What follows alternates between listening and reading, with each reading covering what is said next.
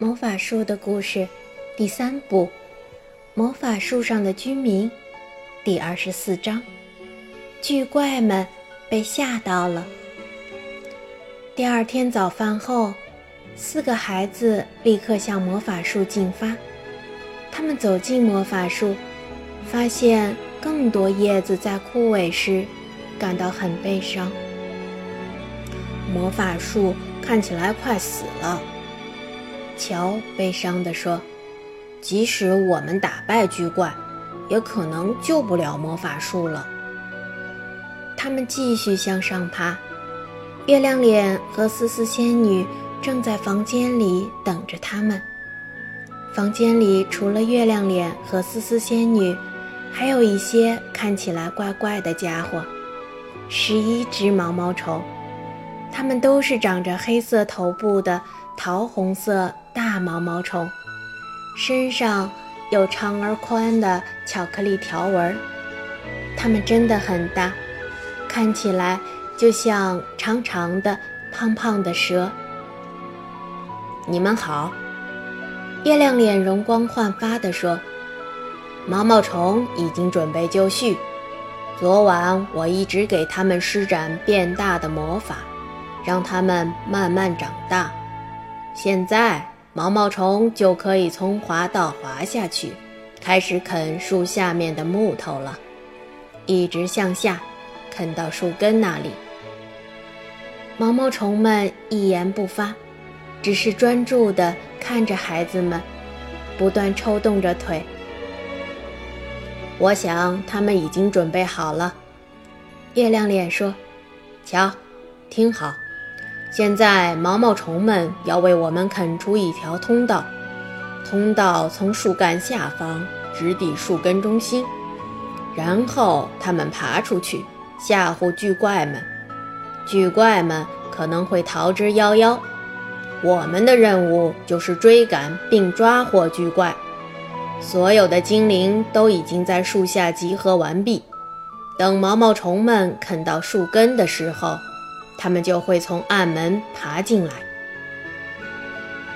大家都在静静听着月亮脸长长的演说，他们觉得计划很完美。月亮脸随后给最大的木渡鹅毛毛虫一个坐垫，这只毛毛虫把自己卷起来，趴在垫子上，唰的往树底下滑去，其他毛毛虫也都跟上。一个接着一个出发了。孩子们给毛毛虫留出一段啃动的时间，然后也从滑道滑了下去。他们冲出暗门时，发现已经有很多精灵守在那里。月亮脸重新爬了进去，借着灯光，想看看毛毛虫的工作情况。他看到的。是一条大通道已经被啃出来了，一直向下延伸，直达魔法树的根部。速度真快！月亮脸在暗门外看了看，说：“已经看不到他们了。天啊，他们啃起木头来真是无人能敌。”月亮脸告诉大家：“顺着毛毛虫们开辟的通道走，他们强大的上颌。”让这份工作看起来很简单。估计他们现在已经快要啃到树根下面了。大家跟着他们，帮着他们吓唬那些巨怪。月亮脸平底锅先生、什么名先生、易怒的皮克金，瞧，和精灵部队沿着通道向下进发。通道有时很陡峭，就像滑道一样。里面非常暗，大家只顾着兴奋，也没那么介意。弗兰妮、贝西、康妮和思思仙女焦急地在暗门那里等着。毛毛虫们到了大树干的根部，大家发现自己被绳子一样的根缠住了，一直跟着那些根不断地向下滑。没办法。他们只能在根部中匍匐前行。月亮脸紧紧抓住最后面那只毛毛虫的尾巴，这样大家才不会迷路。最后，他们终于来到了最大的那个洞穴的正中间。洞里面一个人都没有，尽管远处传来敲击和挖掘的声音。看不到巨怪。月亮脸观察了一圈，对大家说：“嘘，有人过来了。”月亮脸和大家撤回到缠绕的树根处，大蛇一样的毛毛虫继续爬行。当他们爬到洞穴的入口时，两个巨怪走进来，他们被毛毛虫吓得差点摔了一跤，大喊道：“啊啊！蛇，快跑，快跑！蛇！”巨怪尖叫着跑掉了。毛毛虫们冷静地跟着他们，十一只毛毛虫排成一行。他们遇到了更多的巨怪，每个巨怪看到他们都尖叫着逃跑，因为他们真的非常害怕蛇。他们认定这些巨大的毛毛虫就是一条条可怕的蛇。追上他们！月亮脸举起一根粗木棍，高声喊道。带头冲向宝石洞穴，在洞穴的拐角处堆着很多闪闪发亮的珠宝。巨怪们已经在宝石洞穴里找到了财富。巨怪们大叫着：“洞穴里面有很多很多蛇，快点藏起来，藏起来！”他们用进一个洞穴。找了块大石头，堵在入口处，希望把毛毛虫们挡在外边。月亮脸进来后，放下了他的粗棍子，咧着圆嘴对大家灿烂地笑着说：“任务变简单了，他们已经自己把自己关了起来，变成了我们的阶下囚。”谁在那儿？巨怪们听到月亮脸的声音，问道。敌人啊！月亮脸说：“你们是囚犯，现在都出来，我们就让蛇离开。如果你们不投降，我们就搬开石头，让蛇都进去。”乔得意地笑着，巨怪竟然这么害怕毛毛虫，真的是一件很有趣儿的事情。这些毛毛虫们似乎也很享受，它们爬来爬去。在大家身边转悠。我们出去。巨怪们的首领和大家商量了一下，说：“但是，请管住那些蛇，管住这些毛毛虫。”月亮脸小声说：“现在，大家一起搬开这块石头。”巨怪们出来了。看起来还是提心吊胆的，他们很高兴看到蛇被乔和其他人管住了。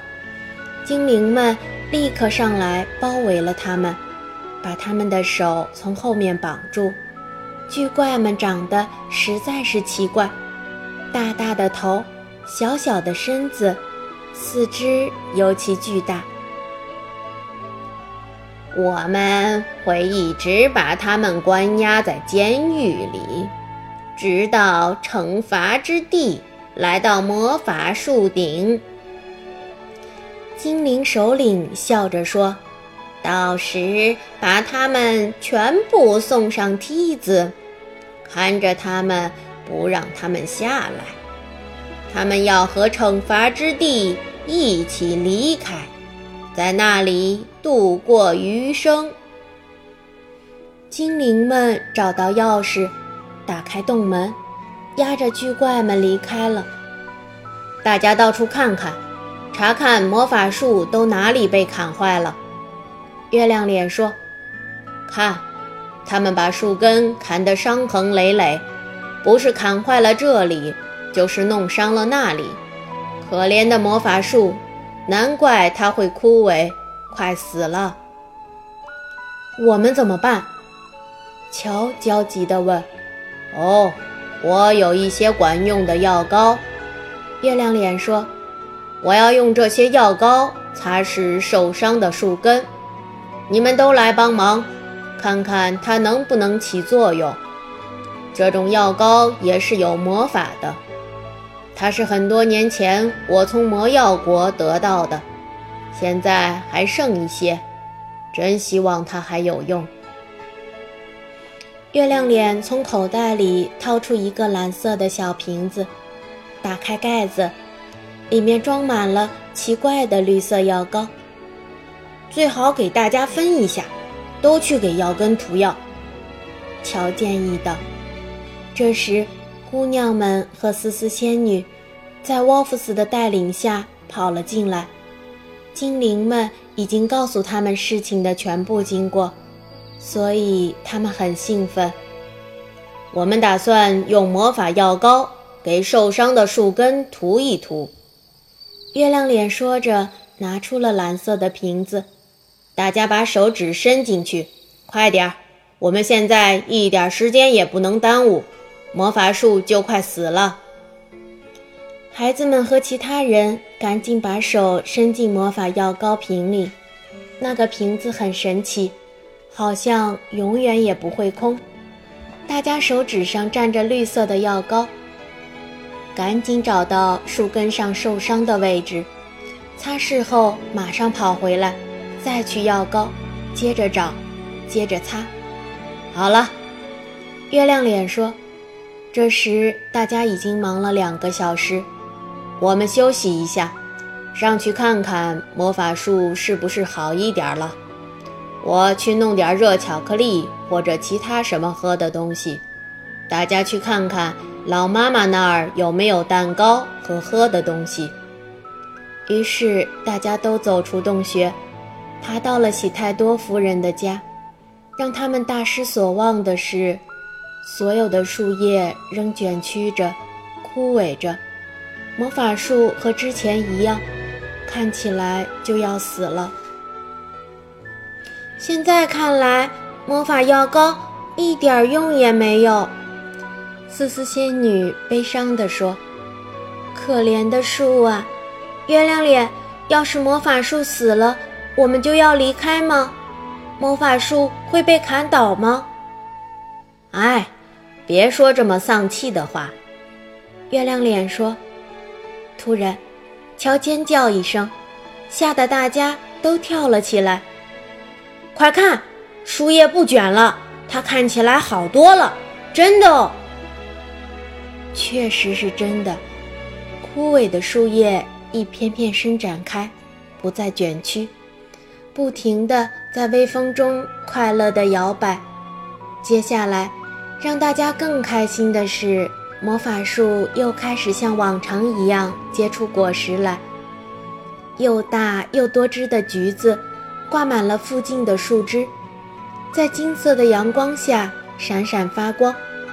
孩子们伸出手摘了一些，他们还从来没有吃过这么好吃的橘子。我们头顶上长着菠萝，下面长着葡萄。康妮惊讶地说：“魔法树正在恢复，对吗？以前还从来没有见过这么多。”这么棒的果实，魔法药膏起作用了。思思仙女快乐地说：“现在魔法树康复了，感谢老天，他让我们找到抓住那些可怕的巨怪们的方法，还有治好可怜的魔法树的方法。”那天，魔法树上的每个人都特别开心，魔法森林里的居民们。都过来爬上爬下的摘果子，兔子沃夫斯也来了，他的眼睛闪动着兴奋的神采，他十分自豪自己参与了这次挽救魔法树的行动。他穿着红松鼠的旧毛衣，得意洋洋。红松鼠把毛衣作为奖励送给了我，沃夫斯骄傲地说。这件衣服可爱吧？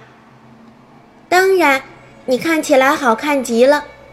思思仙女说：“快来喝一杯热巧克力，你这只有趣的小兔子。”好，今天的故事就讲到这儿，感谢大家的收听，祝大家周末愉快。